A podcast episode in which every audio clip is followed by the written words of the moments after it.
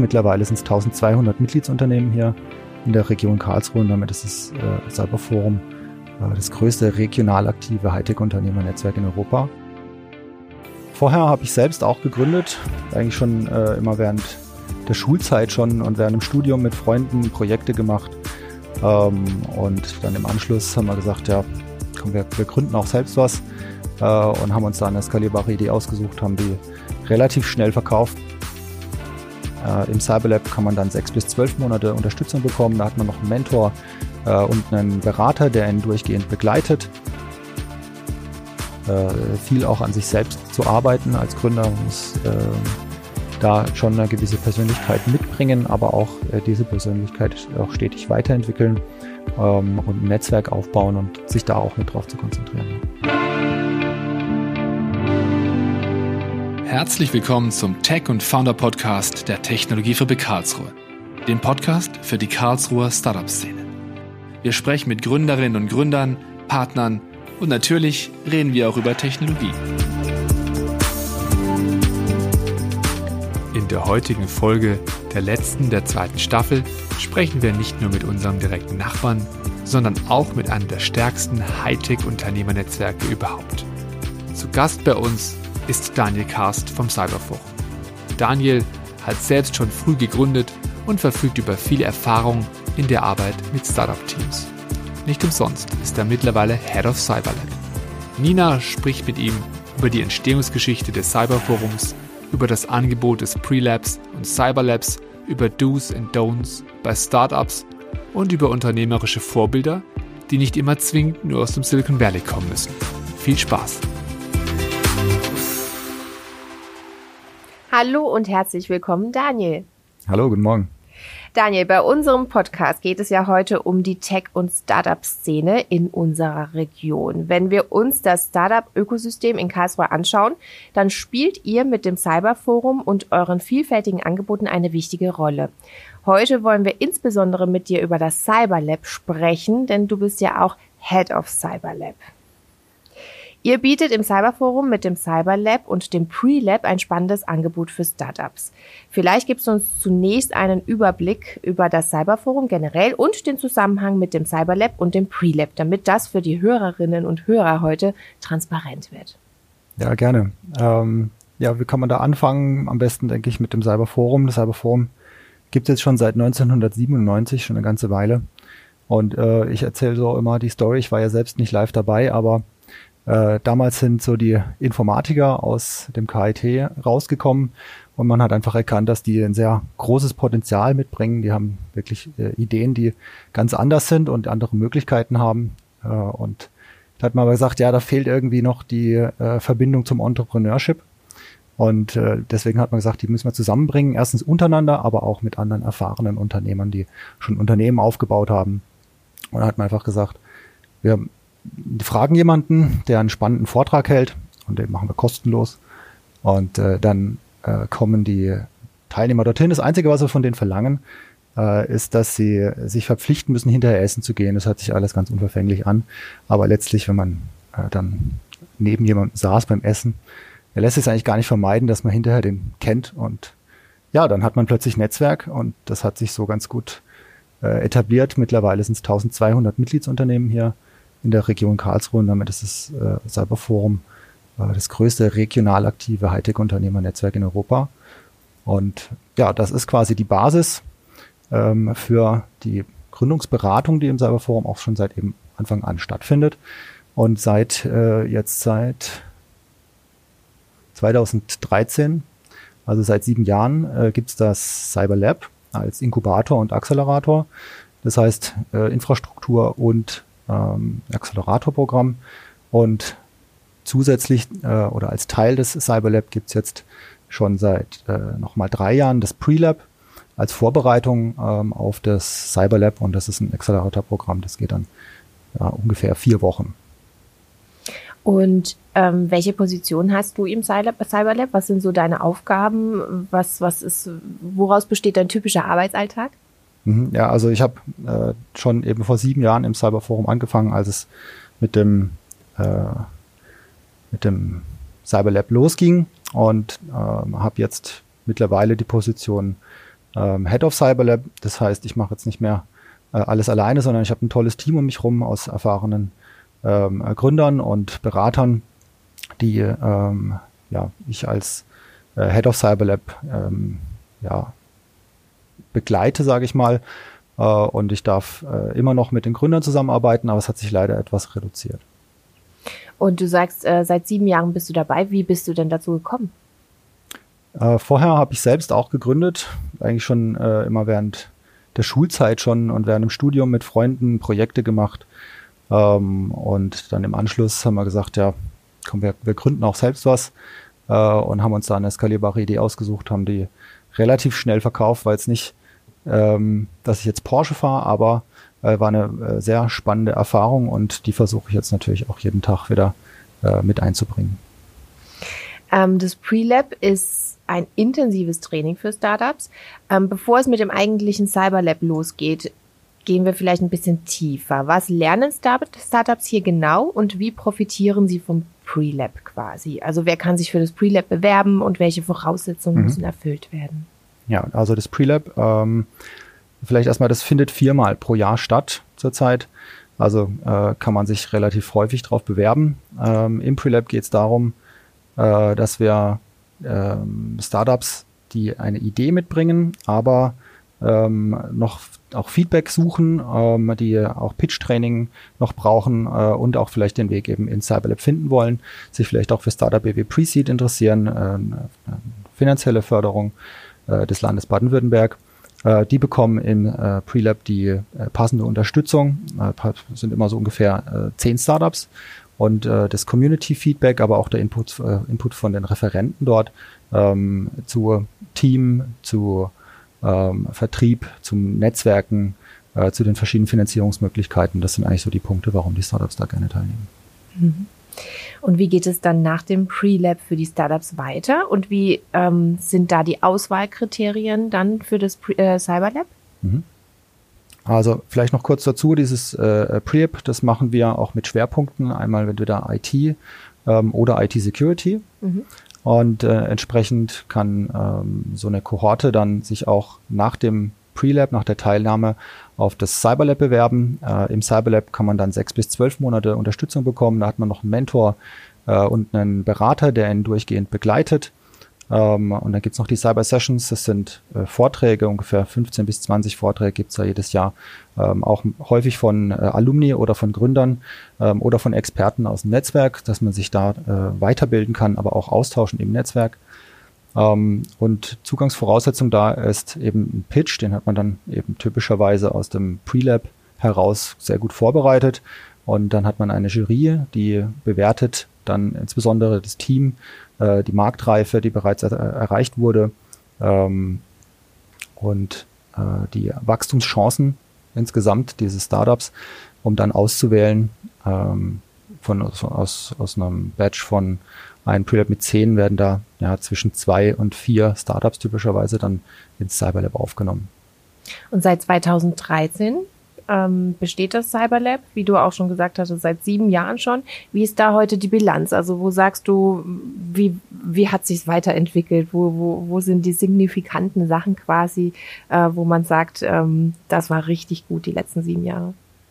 Ja, also äh, vielleicht erstmal ähm, was natürlich mich betrifft, ähm, ist, dass das Team im äh, Cyberforum auch selbst sehr gewachsen ist, hatte ich vorhin kurz angesprochen. Und wir natürlich dadurch auch eine deutlich umfassendere Unterstützung bieten können. Also wir haben uns selbst sehr stark weiterentwickelt. Ähm, aber insbesondere ist natürlich wichtig, dass mittlerweile schon ähm, sehr viele Alumni entstanden sind, auch sehr erfolgreiche Alumni.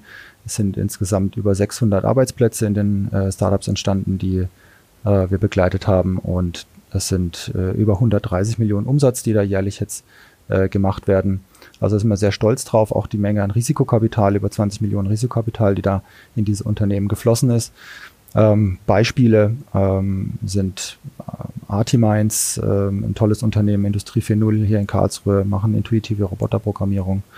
Ähm, oder GoSilico machen äh, Simulation von Aufreinigungsprozessen in der Biopharmabranche. Ähm, oder jetzt ein Beispiel gerade ganz frisch, ähm, Modugen, die es ermöglichen, dass man Holzhäuser äh, wesentlich äh, effizienter oder äh, schneller ähm, planen und bauen kann, so dass man nicht äh, auf den Baustoff Beton, der sehr CO2-lastig ist, äh, angewiesen ist.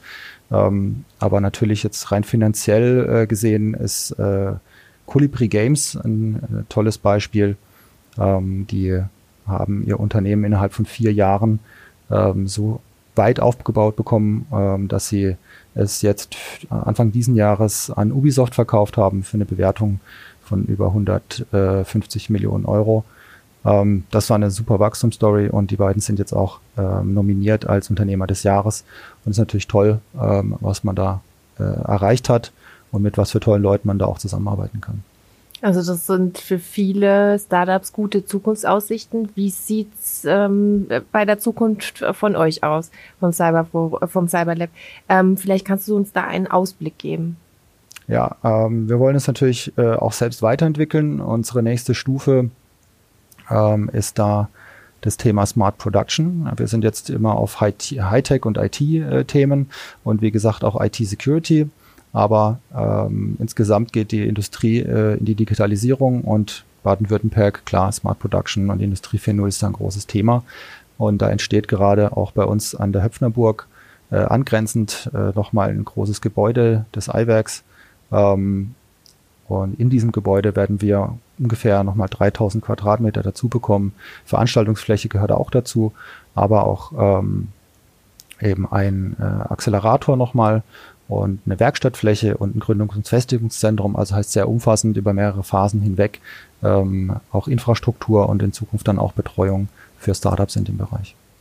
Wie war das jetzt mit den vergangenen Monaten? Also hat das irgendwelche Auswirkungen? Wird das jetzt verzögert werden? Oder denkst du, das läuft alles nach Plan? Also äh, das ist momentan eigentlich noch alles einigermaßen äh, im Plan. Äh, die ähm, also es gibt jetzt durch Corona keine äh, konkreten Verzögerungen in dem Projekt.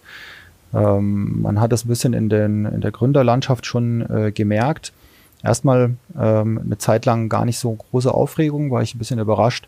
Ähm, aber dann kam doch äh, natürlich insbesondere durch äh, Veranstaltungen geprägte ähm, oder auch Gastronomie ähm, geprägte äh, Unternehmen ähm, kamen doch schon schwere Zeiten. Was man da vielleicht mal positiv erwähnen kann äh, oder auch lobend erwähnen kann, ist da die Aktivität des Landes Baden-Württemberg, die da auch Programme aufgelegt haben, um Startups zu stützen. Ich hatte vorhin kurz erwähnt, das Thema Startup BW Pre-Seed, wo junge Wachstumsunternehmen ähm, leichter an ähm, die erste Finanzierung kommen können. Äh, das wurde quasi angepasst und erweitert, äh, sodass äh, junge Unternehmen, die ähm, ja jetzt Schwierigkeiten bekommen haben in der Finanzierung, eine Zwischenfinanzierung über Startup BW Protect bekommen können, ähm, so dass man ja diese jetzt schwierige Phase auch überwinden kann und dass sie uns keine äh, ja, tollen Innovationen äh, verloren gehen durch die aktuelle Krise. Äh, wir sprechen immer über die schlechten Seiten. Das lässt mich jetzt anknüpfen gleich. Ähm, die Startups, haben die auch aus dieser Krise jetzt was mitgenommen, wo du, wo du sagst, okay, die sind jetzt wirklich eigentlich daran gewachsen und haben auch vieles Positives mitgenommen? Also einfach mal nicht nur über ja. die negativen Sachen äh, sprechen, ja. sondern gucken, wo. Nee, ich denke schon, dass auch ähm, Startups äh, teilweise profitieren können, ähm, die auf die Chancen sich jetzt gerade konzentrieren, die durch die Marktveränderungen anstehen. Ähm, einige Startups haben auch die Chance genutzt, äh, tolle Mitarbeiter zu finden. Ja, zum Beispiel äh, Studenten sind gerade relativ gut verfügbar. Viele Unternehmen haben erstmal äh, keine Werkstudenten oder keine Praktika mehr ausgeschrieben. Deswegen ist ein sehr großer Zulauf auch in Richtung Startups. Ähm, ich denke auch, dass insgesamt die Szene profitieren wird, ähm, weil es viele geben wird, die jetzt äh, aus den Hochschulen rauskommen, vielleicht auch aus Unternehmen ähm, ausscheiden und dann sagen, jetzt ist ähm, hoffentlich ein, Ende doch auch irgendwann absehbar dieser Krise und ich bereite mich so lange darauf vor, dann ähm, in dem äh, dann entstehenden Aufschwung gut positioniert zu sein, um eine Unternehmensgründung ähm, erfolgreich aufzubauen. Und äh, da sind wir auch, äh, stehen wir natürlich gerne bereit, äh, mhm. dann diese äh, Innovatoren auch zu unterstützen. Und wie schätzt du das Karlsruher Ökosystem für Startups generell ein? Also was ist gut, was könnte, wo könnte man noch dran arbeiten und es verbessern? Ja, ich finde das äh, Karlsruher Ökosystem ja natürlich äh, ziemlich gut schon. Ja, ich freue mich da mhm. äh, Teil davon zu sein. Ähm, wir sind hier über die Gründerallianz äh, auch mit vielen Playern vernetzt. Ähm, hier gerade wir speziell im Cyberforum sitzen ja in der Höpfnerburg. Da ist direkt gegenüber die Technologiefabrik. Da ist direkt nebendran das FZI. Ähm, das sind tolle Unternehmen in der Burg, außenrum eben. Hier ist so ein Hotspot und ähm, da fühle ich mich schon sehr wohl hier. Äh, der Austausch funktioniert auch gut, sieht man ja hier gerade auch äh, an dem Beispiel, dass wir zusammen sitzen. Genau. Ähm, und ja, was könnte man natürlich, natürlich kann man immer noch äh, optimieren und, und besser machen. Ähm, ich glaube, da könnte man äh, noch den Austausch mit anderen äh, Ökosystemen noch stärker äh, fördern. Äh, natürlich ist immer das, die Frage nach Kapital, ähm, wäre auch immer noch äh, eine höhere Verfügbarkeit wünschenswert. Oder ähm, auch das Denken der Gründer, dass es vielleicht noch etwas größer werden würde. Hm. Das heißt, äh, du sprichst es schon an, die Zusammenarbeit mit anderen Ökosystemen schließt ein, dass man ein bisschen das Regionale aus dem Blick kriegt und sich doch öffnet, quasi, ja, oder? Dass man äh, regional, aber auch international zusammenarbeitet, ja. Mhm. Denkst du, da sind wir auf einem guten Weg hin? Grundsätzlich auf jeden Fall. Ähm, sind wir jetzt natürlich doch etwas gebremst gerade. Reiseaktivität ist eher eingestellt mhm. ähm, und das macht es natürlich nicht leichter, mhm. das virtuell äh, neue Leute kennenzulernen und Netzwerke äh, aufzubauen, ist ein bisschen schwieriger oder man muss sich auf jeden Fall noch dran gewöhnen, ja. Mhm. Daniel, du hast äh, selber schon mal gegründet, du hast es vorhin erwähnt. Ähm, und du siehst heutzutage sehr viele Startup-Teams ähm, mit ihren Ideen. Aus deiner Erfahrung heraus, was sind die drei Hauptfehler? Ich beschränke es mal auf drei, vielleicht kommen wir trotzdem zu mehr, die oftmals von jungen Startups ähm, immer wieder gemacht werden. Mhm. Ja, gute Frage. Ähm ich denke mal, was viele äh, vielleicht auch gerade hier in Karlsruhe äh, machen, ist doch etwas, ähm, ja, Technik verliebt zu sein ähm, und Produktverliebt zu sein und sich da sehr drauf zu konzentrieren und zu früh auch auf Skalierbarkeit zu setzen. Ähm, also heißt, ähm, ich würde mir umgekehrt äh, häufig wünschen, dass man das Thema Technik auch mal äh, eine kurze Zeit zur Seite legen kann um sich wirklich genau am Markt zu orientieren, die Marktchancen genau zu analysieren und sich den Marktzugang genau richtig zurechtzulegen, äh, so dass man dann auch äh, daraus eine gute Finanzierungsstrategie ableiten kann, weil es doch schnell passieren kann, äh, dass man dann zu lange am Produkt gesessen ist und zu wenig mit dem Kunden drüber gesprochen hat. Ähm, dabei wäre ein, der richtige Kunde quasi äh, auch viel früher bereit, ein Produkt äh, mit äh, auf die Straße zu bringen ähm, äh, als wenn man jetzt das Produkt so weit bringt, dass man quasi direkt jeden mhm. überzeugen kann. Und da wird, glaube ich, so ein bisschen die, dieser Fehler gemacht, nicht lang genug nach dem richtigen Kunden zu suchen, sondern eher die Technik zu perfektionieren. Vielleicht natürlich auch einfach aufgrund des relativ starken Technologiefokus hier ähm, von der Ausbildung her in Karlsruhe. Mhm. Äh, aber ich denke, dass es auch äh, sich nach und nach ja etwas wandelt und dass das auch ähm, mehr und mehr äh, Methoden auch schon während dem Studium äh, Richtung Entrepreneurship oder Marktorientierung auch äh, angeboten werden. Also ich nehme da schon einen Wandel wahr, aber trotzdem ist es noch sehr verbreitet. Und was gibt's noch? Wir haben gesagt drei. Ja, das waren jetzt aus meiner Sicht zwei. Ja, äh, genau. ähm, was, was kann man noch? Ähm, ja, also die Arbeit ähm, ich kann, kann auf jeden Fall empfehlen, die Arbeit äh, der Gründer ähm, so bald wie möglich auch in die Richtung zu verschieben, am Unternehmen und nicht im Unternehmen zu arbeiten. Heißt, äh, möglichst schnell äh, zu schauen, dass man äh, Unterstützung findet, ähm, äh, das Team aufbaut, da die richtigen Incentives legt, eigentlich auch die, die, die, Menschen, die mitarbeiten, ähm, nicht nur rein finanziell äh, motiviert, sondern da eine Vision vorgibt, an die äh, man motiviert rangeht und sagt, äh, da bin ich bereit, auch ähm, erstmal Einbußen finanzieller Hinsicht einzunehmen, hinzunehmen, aber ähm, mach, gibt der ganze Sache, die ich hier vorantreibe, einen Sinn und das passiert dann meistens dadurch, dass man sagt, ich kann wahnsinnig viel in einem Startup lernen. Mhm. Und wenn man das, äh, sag mal, in einem Teamaufbau mit berücksichtigt, hat man da sehr gute Chancen. Ähm, und dann äh, sich darauf konzentriert, eben ja, den Markt gut zu kennen, äh, viel auch an sich selbst zu arbeiten als Gründer. Man muss ähm, da schon eine gewisse Persönlichkeit mitbringen, aber auch äh, diese Persönlichkeit auch stetig weiterentwickeln ähm, und ein Netzwerk aufbauen und sich da auch mit drauf zu konzentrieren. Mhm. Oftmals sagen ja die Startups einfach machen. Wenn jemand eine Idee hat, einfach gründen, einfach machen. Mhm. Ähm, du würdest schon eher sagen, man sollte sich trotzdem den Markt anschauen, vorher überlegen, welche Kunden spricht man an, was ist meine Zielgruppe und, und, und alles gut durchdenken, nicht einfach ähm, in die Vollen gehen, oder? Ja, also ich denke mal, äh, dieser Spruch, der ist schon sehr gut. Äh, sonst hat man die Gefahr, dass gar nichts passiert. Ähm, Gibt es auch eine äh, wissenschaftliche Fundierung dazu, dass ähm, der weniger erfolgreiche vom erfolgreichen sich äh, Unternehmer sich häufig äh, darin unterscheidet, dass der erfolgreiche einen wesentlich wesentlich geringeren ähm, Intention Action Gap hat. Ein schönes schöner Begriff für mach mal einfach, ja, nicht so lange äh, rumüberlegen, sondern lieber auch mal einen Fehler machen, ähm, äh, aber was gemacht haben, als jetzt ja äh, ewig lang zu analysieren und am besten auch noch irgendwie hinterm Schreibtisch zu verschwinden ähm, für Wochen, anstatt ja, was zu machen und auch mit, ähm, mit dem Markt was zu machen. Ähm, aber klar ist jetzt auch kein Fehler, einfach mal mit der Technologie anzufangen und mal was zu machen, äh, um den ersten Schritt zu gehen. Und dann geht's natürlich drum, ja, was sind die nächsten richtigen Schritte. Und da muss man dann halt manchmal auch aus der Comfortzone raus und auch sagen, ja, die nächsten richtigen Schritte, die sind vielleicht ähm, nicht die, die mir am besten gefallen und was ich jetzt am liebsten gerade machen würde, aber wenn ich ein großes Ziel verfolge, dann kann ich mir schon sehr schnell äh, zurechtlegen und erkennen, was dann das ist, was ich wirklich machen sollte.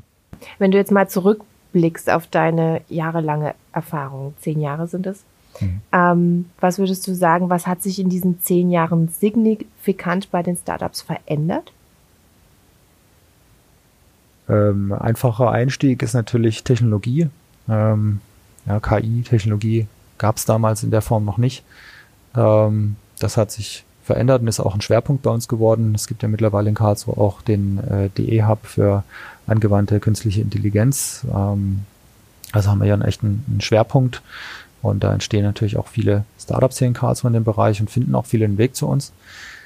Ähm, was machen sie anders? Ich habe es vorhin ein bisschen schon angedeutet, dass auch die äh, Methoden mehr reinkommen. Das Thema Teamgründung war früher deutlich geringer ausgeprägt. Wir sehen ähm, da eine wachsende Zahl an Teamgründungen. Ähm, auch im IT-Security-Bereich äh, waren da zunächst mal viele Einzelkämpfer, und äh, da bilden sich zu, jetzt auch zunehmend Teams. Aus meiner Sicht zieht es ein bisschen hinterher. Ähm, ja, also ich denke, die hm, Markteinflüsse sind noch äh, anders. Man viel wird natürlich in Plattformen gedacht. Ähm, das Thema Apps hat wieder ein bisschen abgenommen oder ist einfach selbstverständlicher äh, geworden. Mhm ähm, als Gesamtteil. Früher war mehr so, wir wollen eine App bauen. Ähm, da war das noch was Besonderes. Vielleicht muss man das auch einfach im Wandel der Zeit immer so als eine Frage von einem USP betrachten, mhm. dass ein Team sagt, wir machen was Neues, wenn wir eine App bauen. Heute ist es mehr selbstverständlicher, wie gesagt. Ähm, Die App gehört man, einfach dazu. Genau, man hat dann auch eine App natürlich, aber diese App hat dann bestimmte USPs. Ja, ähm, ja was gibt's noch? Veränderungen?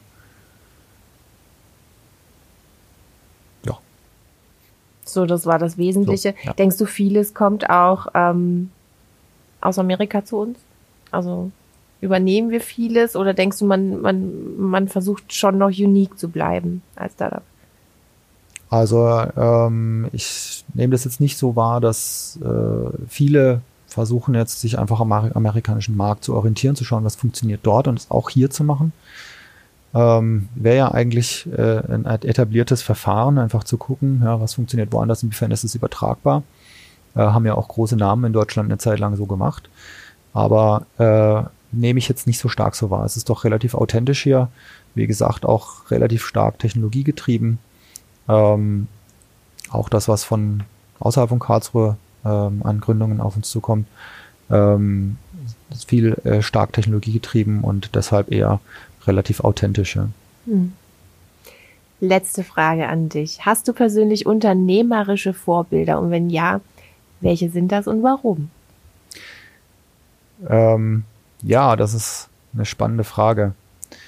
Ähm, ich für mich habe eigentlich nicht so den, ähm, so wie jetzt irgendwie so ein Fußballstar oder jemanden äh, im Kopf, sondern ich finde ähm, eigentlich so den, den soliden, äh, ehrenhaften äh, Geschäftsmann für mich persönlich ist, das ist einfach ein Vorbild. Würde ich auch meinen Vater dazu zählen. Ähm, und ja, das ist für mich ein, ein Wert. Ja. Vielen Dank, Daniel, dass du heute bei uns warst. Gerne. In den Show Notes dieser Folge findet ihr wie immer alle Infos zu Daniel und dem Cyberlab zum Nachlesen. Das war's von uns. Tschüss, bis zum nächsten Mal. Schön, dass du bis jetzt dabei geblieben bist. Falls du uns Feedback geben möchtest oder Anregungen hast, dann sende uns gerne eine E-Mail an podcast.technologiefabrik-ka.de. Unsere Kontaktdaten und Infos zu unserem Gast findest du in den Show Notes. Wenn dir unser Podcast gefällt, dann abonniere ihn doch einfach kostenlos. Natürlich freuen wir uns auch über eine Bewertung von dir. Alles Gute für dich und bis zur nächsten Folge.